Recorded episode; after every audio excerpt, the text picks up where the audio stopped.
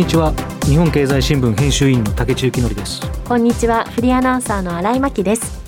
竹内幸則のピッチの空耳第2回の放送です。この番組ではサッカー界からゲストをお招きして長年サッカーを中心に取材活動をしてきた日本経済新聞の竹内幸則編集員がピッチの裏側にあるストーリー裏話経済につながる側面などさまざまなことをゲストからお話を聞いていく番組です。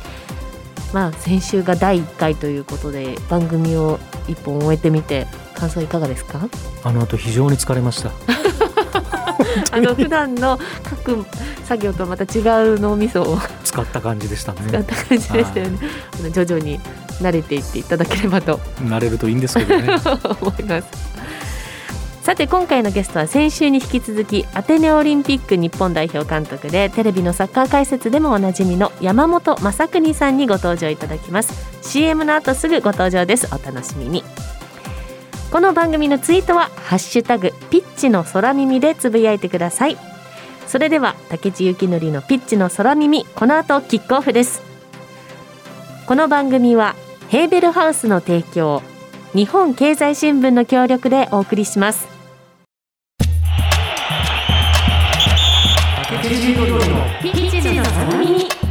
今回のゲストは先週に引き続きアテネオリンピック日本代表監督の山本正邦さんです。よろしくお願いします。よろしくお願いします。よろしくお願いします。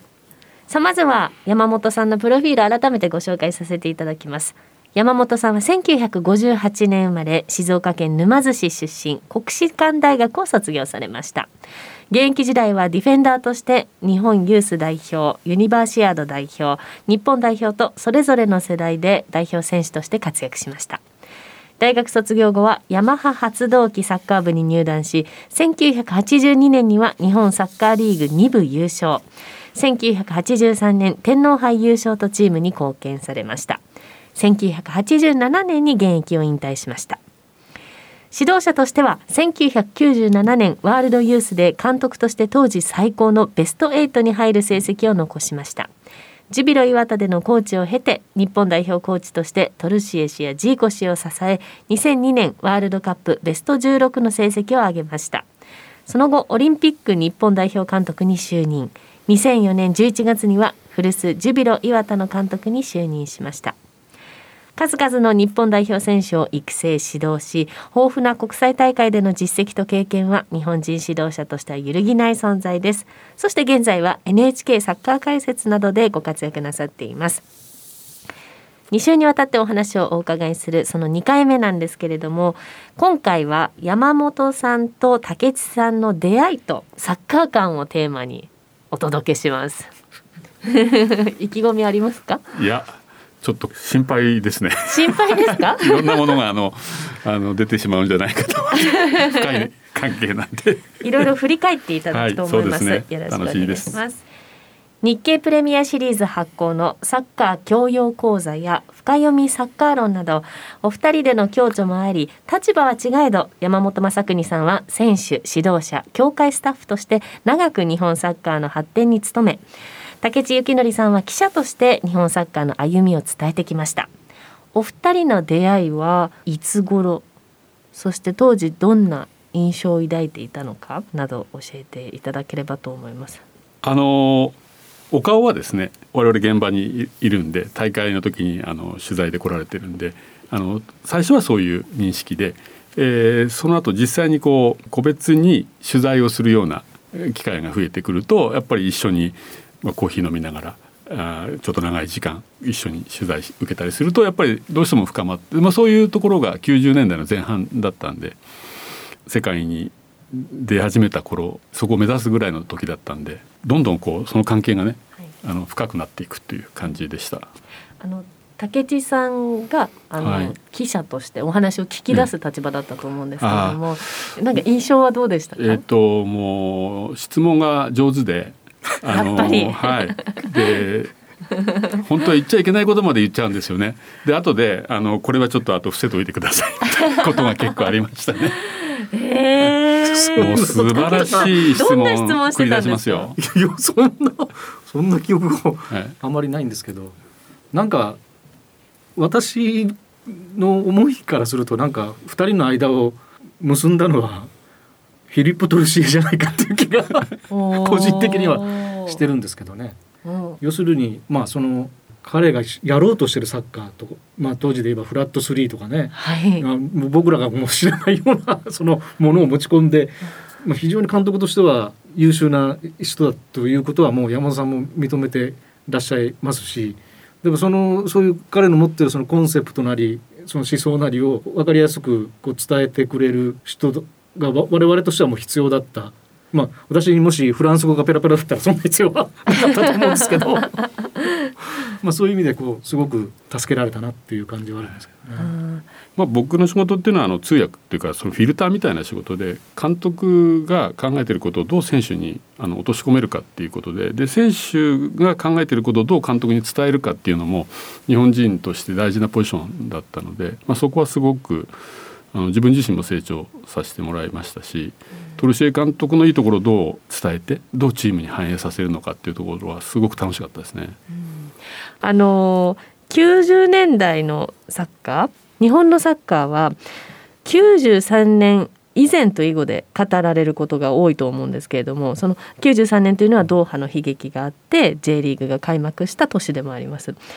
で、えっと、山本さんご自身は87年に現役を引退して92年以降はナショナルコーチングスタッフとなったわけですけれどもその93年というのはドーハの悲劇はスカウティング担当としてそして96年のアトランタオリンピックはコーチとして経験されています。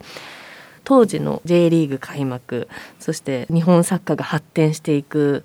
様子はどういうふうに状況を感じていたのか。えーそうですね。あの本当にこう日本のサッカーがあの劇的になんか変化進化していくような時代であの自分自身もその指導者になりたてで、まあ、すごくこういろんなものを吸い上げられるような状況があってで90年のイタリアのワールドカップ初めて視察に行かせてもらって1か月間ずっと現地で見てたんで、まあ、そこでまず驚いてでナショナルコーチングスタッフに92年に西野さんが監督でユースの私コーチで入った時にここからまたさらに劇的に変わっていくんですけどもあの世界を目指すチームを当時アジアの予選を勝ち抜いていけるチームはまなかったわけですね。オリンピックも出ていない。アンダー17も20も世界に行けてない。ような事情あの予選突破してですね。でその時に川淵三郎さんが強化本部のトップにいらっしゃって僕はあのコーチのお仕事をいただいたんでそのワールドユースの93年オーストラリア大会をぜひ見に行きたいから休みを当時まだサラリーマン山発動機の休みをもらって行こうと思ってますみたいな感じで、まあ、自分で行こうと思ってたんですね。はい、そしたら当時の川淵さんが「そんなお金出せる?」って言われて「ちゃんと行け」みたいな感じでもうそこでワールドユース見てからここを目指さないってことはダメだっていう世界のそのトップレベル20歳以下ですけどここに来たいってすごくもう情熱が湧いてきて、でそこから93年西野さんとやったチームでアジアで敗退してで95年のその大会で初めて予選を突破してカタール大会ですけどで世界のベスト8に行ってスペインも同じグループブラジルともやりました、えー、その世代があの中田英寿たちの世代ででそこから彼らが歴史を変えたことで97年99年でそこからまあずっと続いていくわけですけどね、まあ、こういう時代に遭遇できたっていうことはなんか今考えるとそのイタリアのワールドカップであったりそのワールドユース20を見たっていうところが心のに響いたっていうところが大きかったなと思ってます。あのスポンジのように吸収するような感覚なんですかね？驚きしかなかったですね。何に一番驚きました？20歳以下のワールドユース見に行ってあれ？これワールドカップじゃないのかなって同じユニフォームを着てブラジル代表がアルゼンチン代表がイタリア代表がこんなに戦うんだっていうことであのその時視察に行って、まあ、僕もまだ指導者として若かったですし何が違うのかな何が違うのかなって見ていてもうまずスピードが違う。でそのスピードもボールのスピードもそのフィジカル的なスピードも、まあ、頭の中の判断も速いからそこのスピードがあるからこんなに連動して素早くできるんだなって。本当にワールドカップってじゃあどんなもんなんだろうとこの子たちが出るんだよなっていう。そこで子どもたちを育てない限り未来はないと。いうことは強く感じました。あもう見て衝撃体験があってじゃあ今度はそれを日本の選手に落とし込もうっていうことですよね。だからそれどう伝えていこうって。中田たちの世代には、はい。あの 3S って言ってました。3S? はい、3つのスピード。はあ。ボールのスピード。フィジカル的なスピード。あとは判断するシンキングスピード。このスピードをもうで何言っても分かんないと思ったんで僕も分かってないんですけどこれが10%世界と足りないんだよって言ってあの いい加減なことは言ってました。10%どうやって測ったんだって言われるんですけど10%がみんなが目指せるところかなっていう感じで。根拠はないんです。へえ後年あのよく中田英寿選手が出すパスが速すぎて取れない取れないってよく 言われるようになりましたけど多分山本さんの影響を受けてこの速さでないと通らないんだっていうことをもうそのティーンエイジャーの時に刷り込まれちゃったんだろうなって思うんですけどね。よくあの選手同士がはい。それが出す。はい。で取れなかった時にはい。ちゃんとボールよこせっていう方とこれが取れなきゃ世界じゃ戦えないんだっていう議論を、はい。まあよくあの中田英寿と松田直樹がうん。ピッチ上で喧嘩するような感じの雰囲気で言って私のところにですね「山本さんどっちが正しいと思います?」って「いやお前ら両方正しいぞ」って言って。ああ、これを合わせてこうみたいな。へえ、若者はいいですよ、そうですね、はい、成長が見えます。あー。そういう時代へでした。ーそうですねそうですね。でその多分その93年とか95年の頃のその若者たちのさらに刺激するものとして93年に J リーグができたっていうこと、要するにプロっていう道が見えたんですね。だからそれもまた大きな刺激になって、えー自分たちがあのサッカーで食べていける環境ができたっていうことがもうさらにこう火に油を注ぐじゃないけど薪をくべるようにねよりこう動力をつけさせたんじゃないかなというふうに、まあ、そういうタイミングがもう全てあってあの90年代のこう右肩上がりの急成長とそれがまあ98年の、まあ、その前に96年のアトランタ五輪の出場があり98年のワールドカップ初出場というものにまあつながっていったっていうことだと思うんですけどね。まあ、J リーグの効果ってのは本当大きかったですよね。お客さんもすごく入るんでやっぱりたくさんお客さんが入れて見られれば選手たちってやっぱり高揚するんですよね。はいそのまあ、見えない力じゃないんですけど、まあ、野球で言えばあの9回ツーアウトから大逆転でなんか甲子園で勝ってしまうみたいなその熱狂的な周りの熱期待っていうものが彼らを育ててる成長させてると思うんでそういういい意味での後押しはあったと思うんですね。今って前よりも厳しく見られてるでしょうしどんどんどんどん見る人たちの目も超えていくし大変ですよね大変ですよね大変ですよね。うん這い上がっていくところが一番楽しいのかもしれませんね。あー ある程度来て今ちょうどこう分厚い中間層っていうか、うんもうそこが一番厚い層があるんですよね。うんうんもう本当にヨーロッパのところだって南米のところだってそうだし、えーもうそこを突き抜けてさらにもう一つ上に出るっていうことがどんだけ大変かっていうことをまあ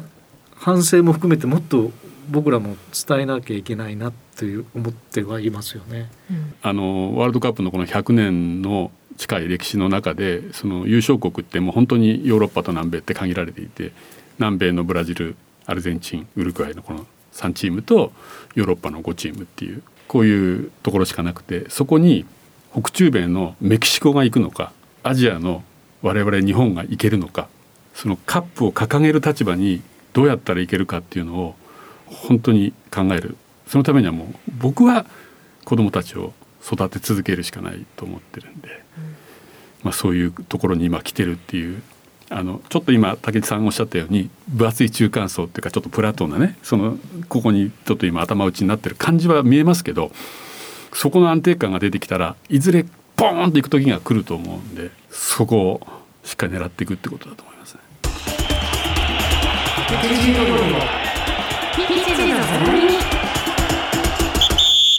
引き続き山本正邦さんにお話伺っていきたいと思いますけれどもえー、もうこれは壮大なテーマだと思うんですが代表レベルで日本と世界の差は広がっているのか、えー、聞いていきたいと思います。98年以降2018年大会まで日本は6大会連続でワールドカップに出場し現在カタールワールドカップ出場に向けて戦っている最終予選でもグループ B の2位につけ日本は7大会連続7回目の出場に王手をかけています。日本のサッカーと世界のサッカーの差は縮まったのか。かつてシャルケでプレーした内田篤人さんは2020年に引退する際に日本と世界の差は広がっていると話しました。昨年行われたネーションズリーグの決勝やユーロ2020では代表チームがクラブチームのようなコンビネーションや戦い方を見せていました。そうした現状を踏まえて日本と世界の差は広がっているのかどうかまたネーションズリーグの開催などもあり日本代表がヨーロッパの国々と強化試合を組めないなど世界との距離を測る機会も失われています。今後の強化に重要となるものとは何でしょうか？世界に追いつくために日本サッカーの発展に力を尽くしてきた山本さんと竹内さんの見解を聞きたいと思います。まず世界と日本の差が広がっているかどうか。うんこれはかなり難しい質問だと思いますけども内田篤人君が言っているその世界との差を広がっているという感覚っていうのはすごい重要な感覚だと思います。彼はチャンピオンズリーグのベスト4でプレーした日本人でその時のその舞台スタジアムの雰囲気でそこまでたどり着く過酷さ、まあ、こういうものを知った上で体験している人なんでその言葉っていうのはすごく重いと思うんですよね。まあ、そういう選手たちをたくさんこう育てていく。えーまあ、明らかに、えー、代表チームがそのクラブのようなコンビネーションを確立しつつあるっていうのはまあ事実ですしクラブのようなレベルまでチャンピオンズリーグの頂点の方がワールドカップの頂点の試合よりも質は高いと思います。それは世界選抜だからです。ワールドカップは別の大会です。その国の人しか参加できない中で、はい、チャンピオンズリーグの頂点に来るチームはもう世界選抜同士の戦いなんで質がすごく上がりますよね。ワールドカップはその中身を競う大会ではなくてその強い国を決める大会なのでそういう意味では違うこう基準があると思いますので日本の良さを生かしていくっていうことが非常に重要なのかなというふうには思いますね。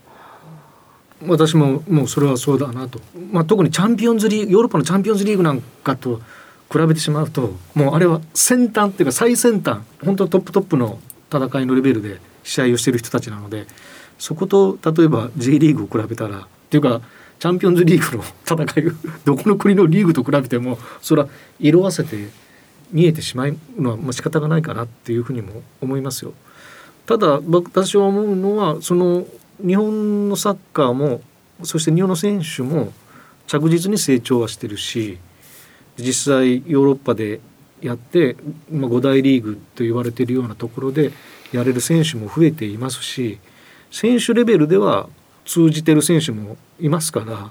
そんなに悲観もしてはいないんですけどね。で多分そのヨーロッパの目利きの人たちスカウトのような人たちも、えー、日本にはなかなかいい選手がいるぞっていうことはもう当然伝わっていてこれからさらにこう日本から見れば流出ですけどスカウトされていくような人材はさらに増えていくんじゃないのかなと思いますから、えー、彼らがそのやがてワールドカップなんかだったらそういう選手で構成されるチームが一泡吹かせるっていうような可能性はあるだろうなというふうに思ってます。あの個人レベルでレベルが上がっているなっていうのを素人目から見ていてもその海外に出る選手もすごく増えているっていうところから分かるんですけれども先ほど申し上げたその例えば代表チームがクラブチームのようなコンビネーションを見せるとかそのチームとして代表の試合がある直前に集まってチーム作りをしてっていうそのスケジュールの中で代表チームがレベルアップするためには何が必要というか。個の、はい、その技術戦術体力のそのいろんなものが上がってくるとちょっとの時間でこう育成の頃から一緒にやってれば特徴もいろんなことが分かってるんで集まってきてスッとやって彼らはあの合わせられるわけですよね。でその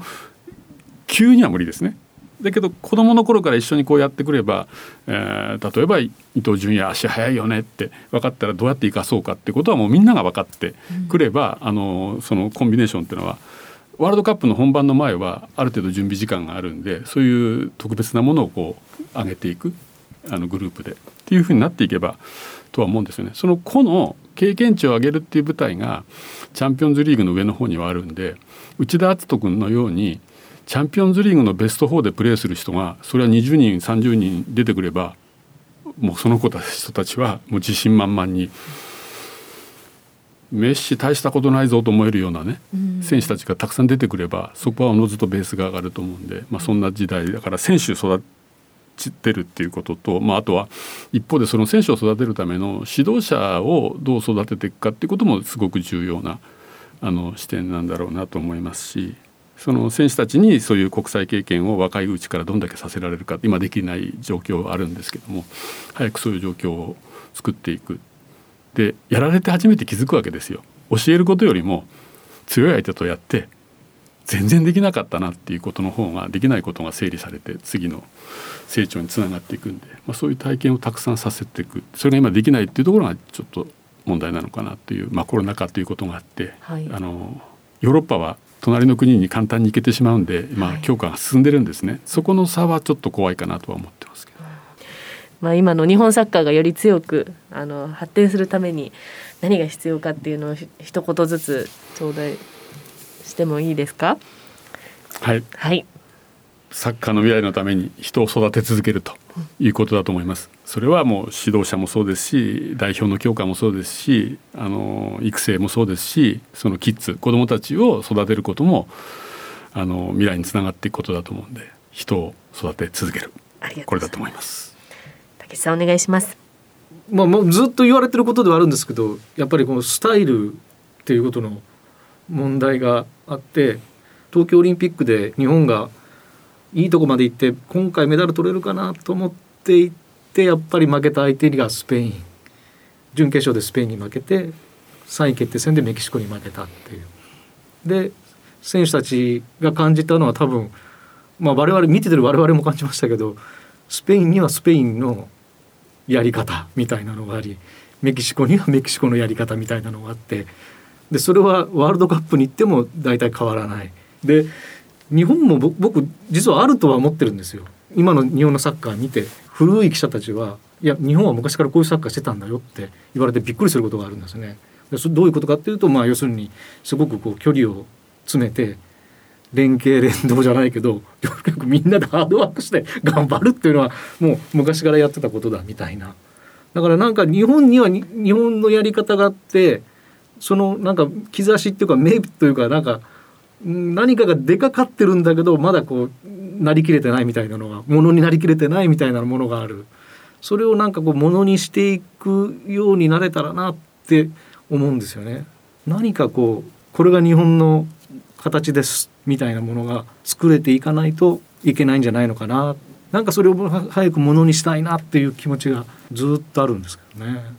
あの日本人のその特徴というかあの素晴らしいところを生かす日本の作家だと思うんでもうその通りだと思いますね。人の真似してる限り2番手だと思うんで日本のスタイルをしっかりと真似じゃなく、はい、これというものを作っていくってことだと思います。あのファンとしてもぶれない気持ちであの応援したいと思いました。2週にわたってのゲストはアテネオリンピック日本代表監督の山本正邦さんでした。どうもありがとうございました、はい、お世話になりました。ありがとうございました。ありがとうございました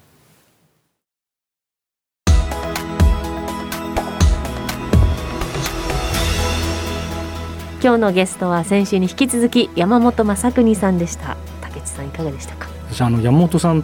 ていう人を見ていて不思議に思うことが一つあってですねそれはあのトルシエとタッグを組んで、はい、ベスト16まで行ったっていうこの事実についてですね、はい、あの外国人監督でベスト16まで行った監督っていうのがですねトルシエだけなんですよね。でジーコさんの時も、はい、ザッケローニさんの時もあれだけ大会前の期待は大きかったんですけど1次リーグで負けたと。ですね。ねであとベスト16に行ったのは岡田武史さんと西野明さんはい。でトルシエはベスト16に行けてジーコさんとザッケローニさんが行けなかった理由はまあいろいろ複雑にいろいろあるんでしょうけど、はい。まあ、見え方としてですねジーコさんにもザックさんにもアシスタントコーチとして日本人のコーチがいなかったっていうのはあるんですよね。で私あのそこになんかこう日本人の不思議な力みたいなのがあって今山本さんの発言の中にもあったんですけど監督の考えてることを選手に伝え選手が考えてることを監督に伝えるっていうようなところではい。自分のことフィルターっておっしゃってましたけどはい。なんかそういう機能があったらあ持ってる人がいたらジーコジャパンもザックジャパンもひょっとしたら違った結果が出てたのかもしれないななんて思ったりすることがあるんですよね。今はまあ日本人監督が2代続いてますけどね西野さん森保さんとねはい。いずれまあこういうのはまあ振り子みたいなもんで成績次第ではまた外国人監督だ必要だみたいな議論が起きる時がまた来ると思うんですけどはい。なんかその時にアシスタントコーチとして日本人コーチを置いた方がいいんじゃないかっていうようなこともなんか一つ考えていかなきゃいけないんじゃないかなっていうふうには思ったりしますね。もうちょっと時間欲しいですね30分もう30分 それについてもいつかちょっと深掘りしたいような気がしますそうですね。うーん今日のお話もすごいあの今のでより説得力というか染みてきました。ありがとうございます。さあそして今日も感染予防対策のためアクリル板越しにマスク着用の上お話をしてきました。そして番組はラジコのタイムフリー機能によって放送後も1週間お聞きいただけます。ラジコには番組を SNS でシェアする機能があります。ぜひ皆さん番組を拡散してください。放送後にポッドキャストでも配信いたします。ぜひこちらもチェックしてください。さあそして次回の放送は3月21日祝日の月曜日午後6時からとなります。ここまでのお相手は日本経済新聞編集員の竹地幸則とフリーアナウンサーの新井真希でした。この番組はヘーベルハウスの提供日本経済新聞の協力でお送りしました